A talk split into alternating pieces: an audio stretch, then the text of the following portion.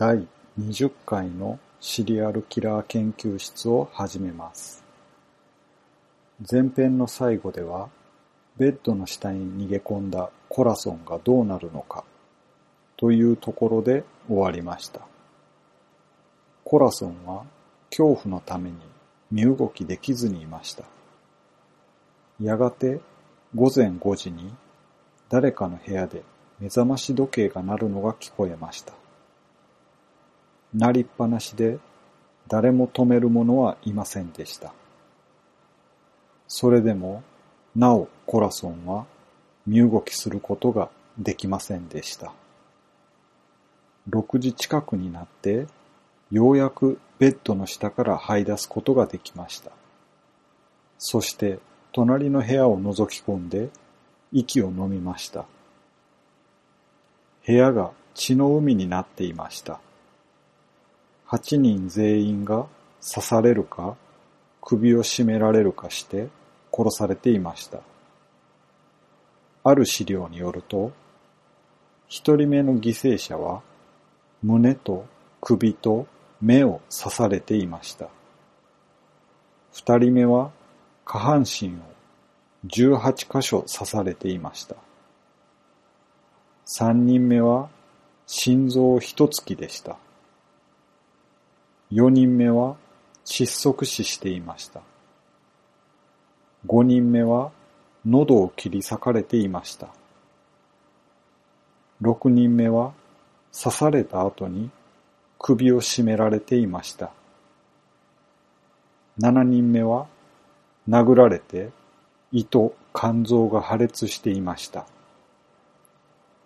八人目、最後のグロリアはレイプされた後に殺されていました。コラソンはバルコニーへと駆け出して、外に向かって、みんな死んじゃった、みんな死んじゃった、と悲鳴を上げたそうです。生き残ったコラソンは、全員がレイプされたと思っていましたが、実はレイプされていたのは、グロリア・デイビーだけでした。彼女だけが肛門まで侵されていました。スペックの目的が強盗だったことは間違いありません。しかし、実はグロリア・デイビーが帰ってきたために大量殺人に発展してしまいました。取り調べの時にスペックは彼女の写真を指さして別れた妻に生き写しだったんだと言っています。スペックは別れた妻を憎悪していました。友人にいつか殺してやると話していました。そして子供の時から何度も頭を負傷したおかげで感情の抑制が効かなくなっていました。その上にアルコール中毒、バルビタール中毒となっていました。彼を診断した医師によると、スペックのエンジンは普通の人と同じだが、ブレーキが故障していたのです。グロリア・デイビーが不運にも別れた妻に生き写しだったがために、怒りのアクセルが踏みっぱなしになり、ブレーキが効かない状態で突っ走ってしまうことになりました。それがスペックの犯行の実態です。スペックは一人ずつ殺していくことで感情を高めて、最後に妻への憎しみを爆発させたのでした。つまり、殺された他の7人はグロリアのための前儀だったのです。犯人はすぐにわかりました。こけた方にニキビ、左腕に Born to Raise Hell という入れ墨、現場に残されていた指紋、すべての証拠がアルコール中毒の成因であるリチャード・スペックの犯行であることを示していました。また、犠牲者たちの縛り方が水夫結びという船員独特のものであったことからも、船員をしていたスペックの名は捜査線上にすぐに浮上しました。すぐに実名で指名手配されました。ちなみに、Born to Raise Hell というのは、生まれながらの問題児、喫水の大騒ぎ野郎というような意味になります。殺人の2日後、7月15日の夜、スペックはクロード・ランズフォードという名の不老者によって特定されました。スペックとランズフォードともう一人の男性はスターホテルの火災から避難して飲んでいました。7月16日、ランズフォードは夕方の新聞で殺人犯の似顔絵を見ました。スターホテルのランズフォードの部屋でスペックを発見して午後9時30分に警察に電話をかけました。しかし警察は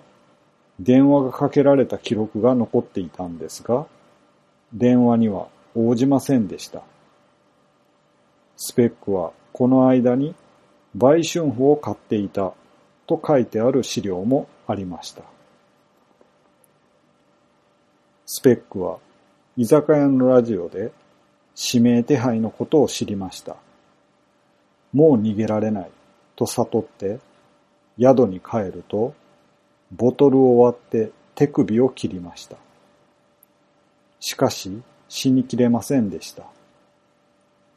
スターホテルの窓口係は夜間救急病院に電話をかけました。スペックは7月17日午前12時30分に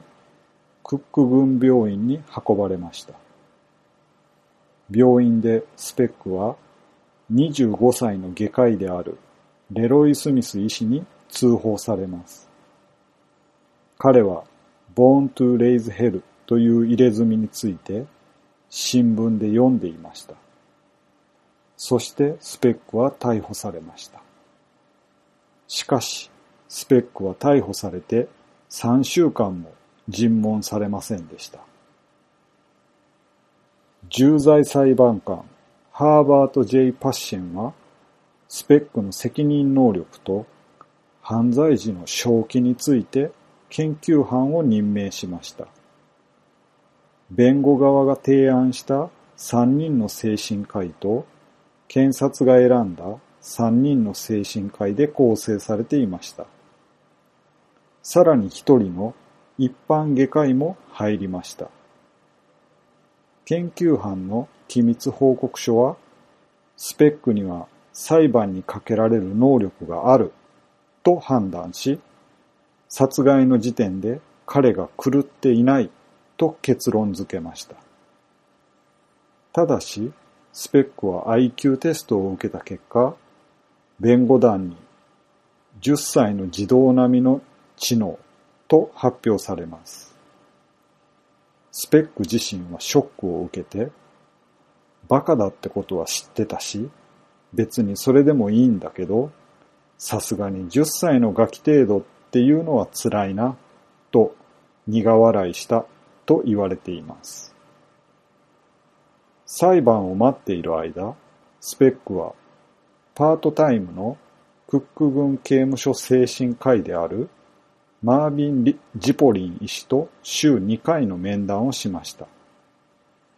この面談はスペックが1966年7月29日にセルマク記念病院シカゴの強制院内の病院に入り、裁判のためにイリノイ州のピオリアに移送される1967年2月13日まで続きました。ジポリン医師は、うつ病、不安、罪悪感、及びスペックの感情の中での恥の部分だけでなく、彼の家族に対する深い愛情についても退院要約書に記述しました。さらに、脅迫観念的な性格と女性に対するマドンナ売春婦の態度に注目しました。マドンナ売春婦というのはフロイトの心理学で使われた用語のようです。女性に対する歪んだ認識で愛してる女性はマドンナ、つまり聖女とみなして性的な関係が持てず、性的な関係を持てる女性を売春婦として蔑むようになることです。これは愛情と性欲が分裂することによって生じます。非常に多い症例で、アイドルはトイレに行かないとか、うんこをしないとかっていうのもこの傾向があります。ジポリン医師は、スペックが何らかの理由で女性に裏切られたと感じるまで、女性を聖女とみなして、その後に敵意が生じたと主張しました。彼はまた、スペックの人生の早い段階から脳損傷に起因する気質性脳症候群と診断しました。スペックは裁判に耐えることができましたが、彼の気質性脳症候群に対するアルコールと薬物使用の影響のため、犯罪時には気が狂っていたと主張しました。ジポリン医師は、経済的利益のため、裁判前にスペックに関する本を書いて、弁護または検察のための証言をしませんでした。ジポリン医師はクック郡刑務所の怒りを買って、スペックの裁判が終了した週にパートタイムの精神科医を解雇されました。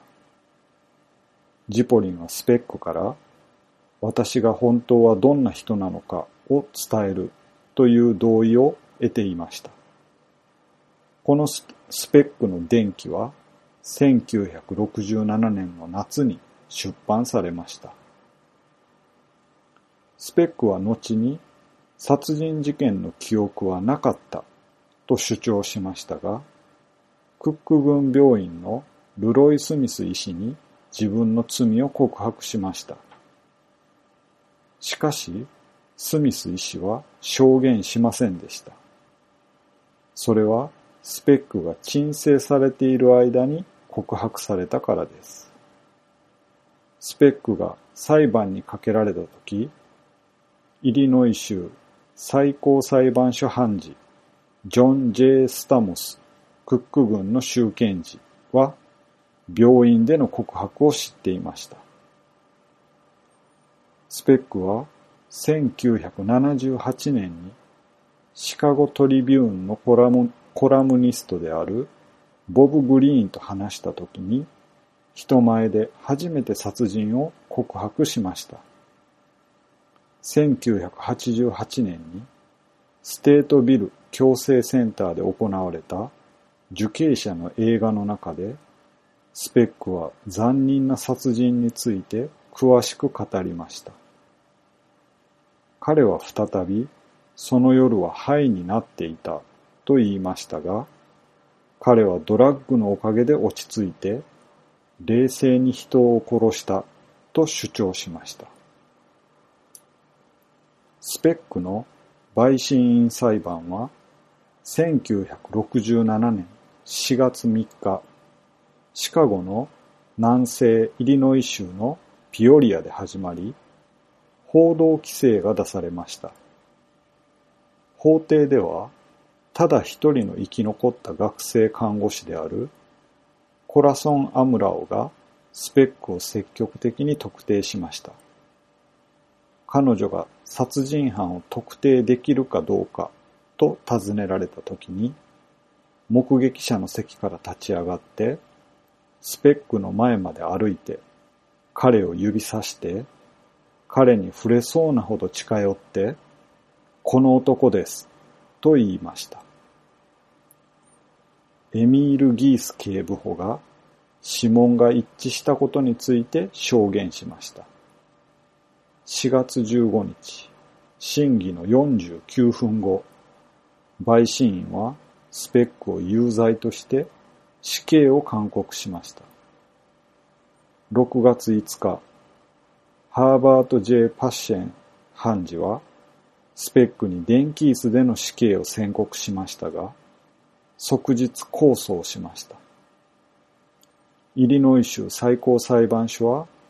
1968年11月22日に、スペックの有罪判決と死刑判決を支持しました。1965年12月と1966年3月に学術雑誌であるネイチャーとザ・ランセットはスコットランドの唯一の発達障害者のためのセキュリティ病院の患者の染色体調査に関する調査結果を発表しました。170センチから188センチの範囲の9人の患者に余分な Y 染色体、いわゆる XYY 症候群があることが分かりました。XYY 症候群の男性は、正常な XY 角型の男性よりも攻撃的で、暴力的な行動を起こしやすいというジェイコブスの仮説は、後に不正確であったことが示されています。1966年8月、テネシー州ナッシュビルにあるバンダービルト大学の内分泌学者及び遺伝学者であるエリック・エンゲルはスペックの代理人であるクック軍公選弁護人ジェラルド・ W・ ゲッティに責任無能力の抗弁を計画していると手紙を書きました。彼はジェイコブスの実証されていない理論とスペックの身長が185センチであることに基づいてスペックが XYY 症候群であるかもしれないと示唆しました。翌月にエンゲルが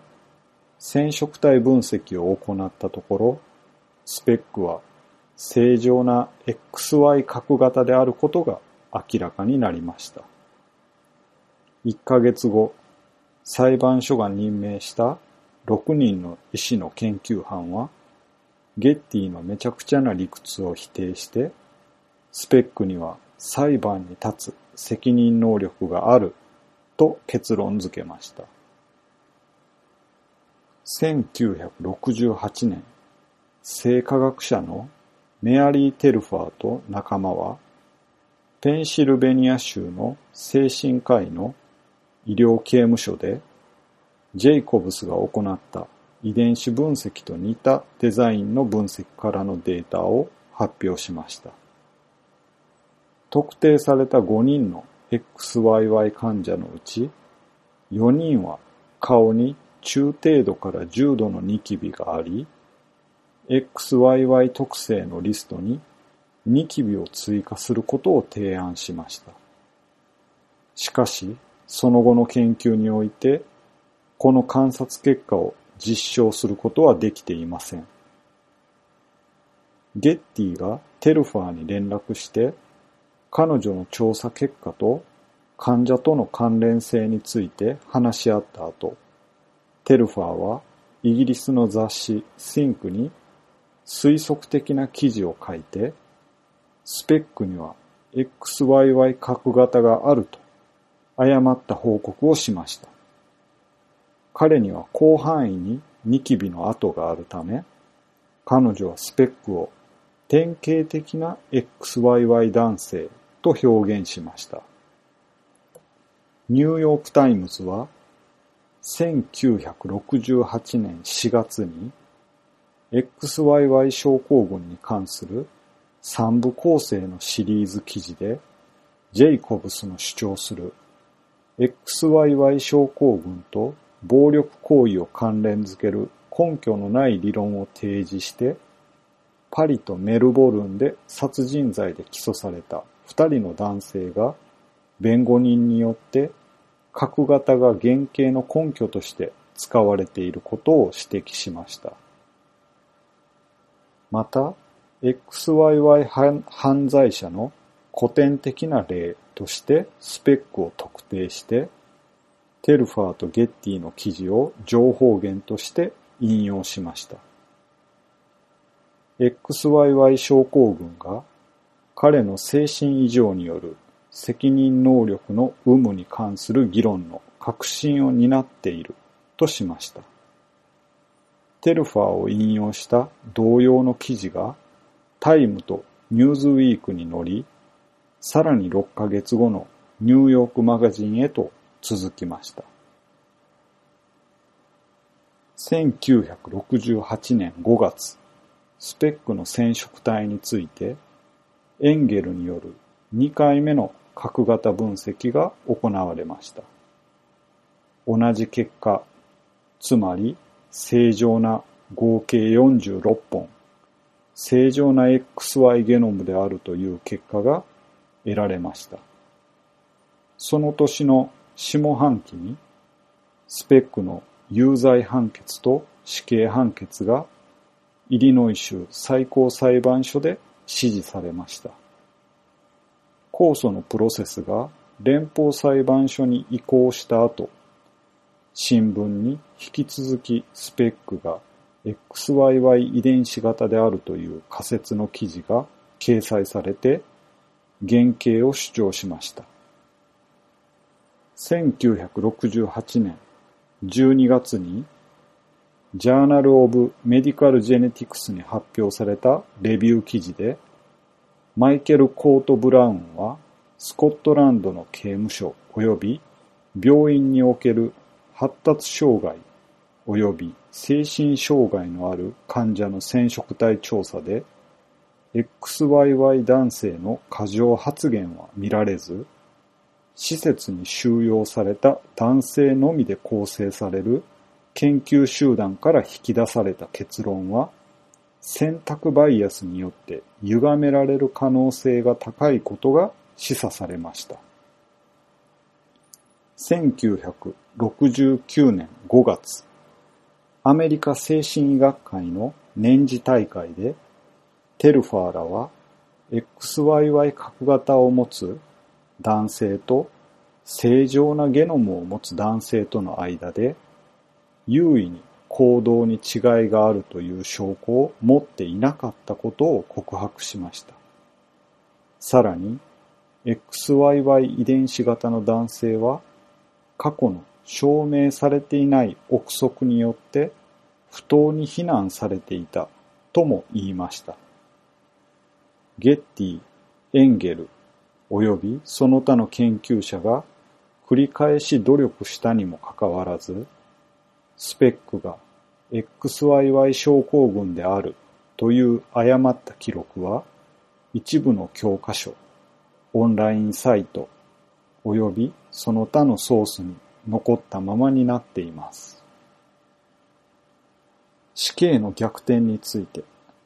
1971年6月28日、アメリカ最高裁判所はスペックの有罪判決を支持しました。それは1968年6月3日、イリノイ州ウィザースプーンの判決を引用したものでした。しかし、死刑に対する良心的あるいは宗教的な信念が原因で、250人を超える潜在的な陪審員が意見的に除外されていたので、死刑判決は覆されました。そして再審のためにイリノイ州の最高裁判所に差し戻されました。1972年6月29日、差し戻された次の日に、ジョージア州ファーマンで、アメリカ最高裁判所は死刑が違憲であると宣言したので、イリノイ州最高裁判所の唯一の選択肢は、元のクック軍裁判所によってスペックに懲役刑を命じることだけでした。1972年11月21日、ピオリアでリチャード・フィッツジェラルド判事はスペックに400年から1200年の懲役、50年から150年の連続8回の判決を言い渡しました。1976年9月15日の最初の仮釈放聴聞会では、わずか7分間で仮釈放を拒否されました。さらに、1977年、78年、81年、84年、87年、1990年の6回の聴聞会でも仮釈放を拒否されました。イリノイ州クレストヒルのステートビル矯正センターに投獄されたスペックは、自分の棒に飛んできた2羽のスズメを飼っていたため、映画アルカトアルカトラズの鳥が上映された後に、バードマンというニックネームで呼ばれるようになりました。彼は切手をコレクションし、音楽を聴くことを楽しんでいた孤独な男だったと残されています。監視員との連絡には、新しいシャツ、ラジオ、その他ありふれたアイテムのリクエストが含まれていました。監視員は彼について時間を割いて大きなことを何もしない男だったと表現しました。スペックは模範囚ではありませんでした。彼はしばしばドラッグや密造酒で捕まりました。そのような違反に対する罰則では、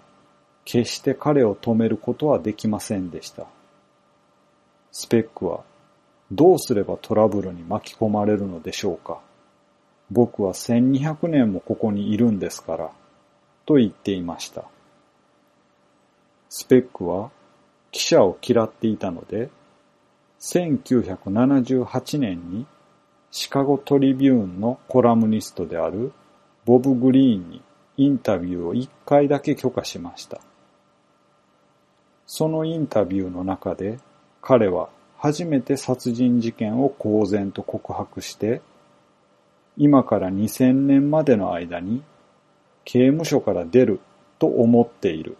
と言いました。刑務所を出た後に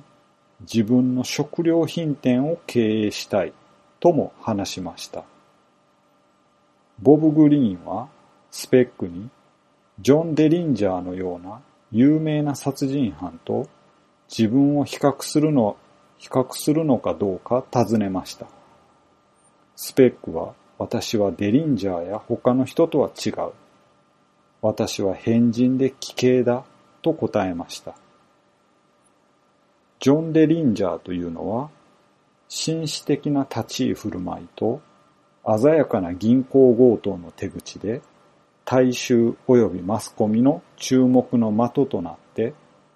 禁酒法や世界恐慌の影響下にあった1930年代のアメリカ社会で、ボニーとクライドと一緒に義族として大衆にもてはやされた男です。彼とボニーとクライドについては、また別の機会に詳しく紹介したいと思います。インタビューに戻りますと、スペックは殺害の時点で感情はなかったと言いました。しかし状況が変わりました。僕はその夜は全く感情がありませんでした。彼らはあちこちに血が流れていると言いましたが、僕は覚えていません。何もないように感じました。ごめんなさい。殺した少女たち、彼らの家族、そして私にとって、もう一度やり直さなければならないとしたら、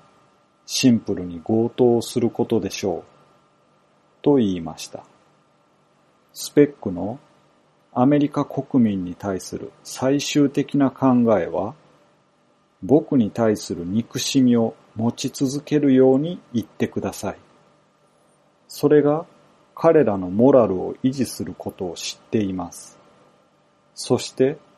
それなしでは僕は何をするかわかりません。というものでした。FBI の行動科学ユニットのジョン・ E・ ダグラスは彼の著書マインドハンター FBI のエリートシリアル犯罪ユニットの中でスペックが彼に告げた刑務所内での事件について言及しています。彼は壊れた窓から飛び込んできた怪我をしたスズメを見つけて看病しました。立ち上がれるくらい健康になったら、足に紐を結び、肩に乗せました。ある時、警備員から、ペットは許可されていない、と注意されました。飼えないの？とスペックは、あえて要求しましたが、許可されないとわかると、換気扇に向かって歩いていき、小鳥を投げ入れました。警備員は怯えて、スペックはその鳥が好きだと思っていました。と言いました。スペックは、僕はそのスズメが好きでした。しかし、もし僕があのスズメを飼えないのなら、誰も飼うことはできないのです。と答えました。1996年5月、シカゴのテレビニュースの総合司会者であるビル・カーティスは、1988年にステートビル矯正センターで作成されたビデオテープを匿名の弁護士から受け取りました。イリノイ州議会で初めて公に映像を見せて、カーティスは囚人によるセックス、薬物使用及びお金が受け渡しされる明らかな場面を指摘しました。彼らは捕まることを恐れておらず、中央にはスペックがいて、別の受刑者とオーラルセックスをしていました。大量のコカインを別の受刑者と分け合い、シルクのパンティーを見せびらかし、女性のような胸をしていました。この胸は密輸した女性ホルモンを使って成長したと言われています。スペックは、もし彼らが僕が楽しんでいるってことを知っているだけなら、彼らは僕を野放しにするだろう、と豪語していました。イリノイ州議会は2時間のビデオを見るために行動が満員になりましたが、スペックが別の男性にオーラルセックスを始めたとき、上演を中止しました。カメラの後ろから囚人がスペックに看護師を殺したかどうか尋ねました。すると、スペックは確かに殺したよと答えました。理由を尋ねられたとき、スペックは肩をすくめて冗談めかして彼女たちの夜じゃなかったと言いました。それ以来、自分自身についてどのように感じていたのかと尋ねられ、僕はいつも感じていたように感情がなかったよ。もし僕が申し訳ないと感じているか尋ねているなら、答えはいいえです。と言いました。彼はまた、誰かを絞め殺した経験について詳しく説明しました。テレビとは違います。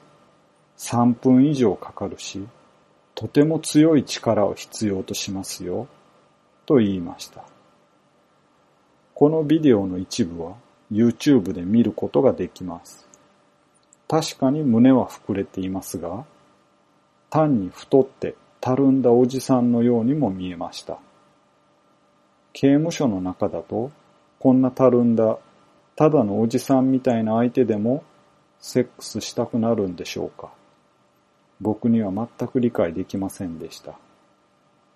消されてなければ、この動画のリンクを貼っておきたいと思います。最終的にスペックは1991年12月5日50歳の誕生日の前夜に心臓発作で亡くなりました。スペックの妹は彼の墓が暴かれることを恐れていたので彼の遺体を安置しているところはありません。スペックは火葬されて彼の位牌はジュリエット刑務所の秘密の場所に散骨されました。スペックはたくさんの映画やドラマ、音楽などの題材にされています。日本では1967年に犯された白衣というピンク映画になっています。その他にも1974年、76年、83年、94年、2002年、2007年、2012年に映画化されていて、2002年のスペックという映画は彼の視点から殺人事件を描いています。2012年の100ゴーストストリート、リチャード・スペックの帰還という映画は殺人現場でスペックの幽霊を撮影しようという調査員のドキュメンタリー映画です。以上がリチャード・スペックの研究発表になります。次回はスペックの次に起きた大量殺人事件であるテキサスタワー銃乱射事件を起こしたチャールズ・ホイットマンについての研究発表を行いたいと思います。以上です。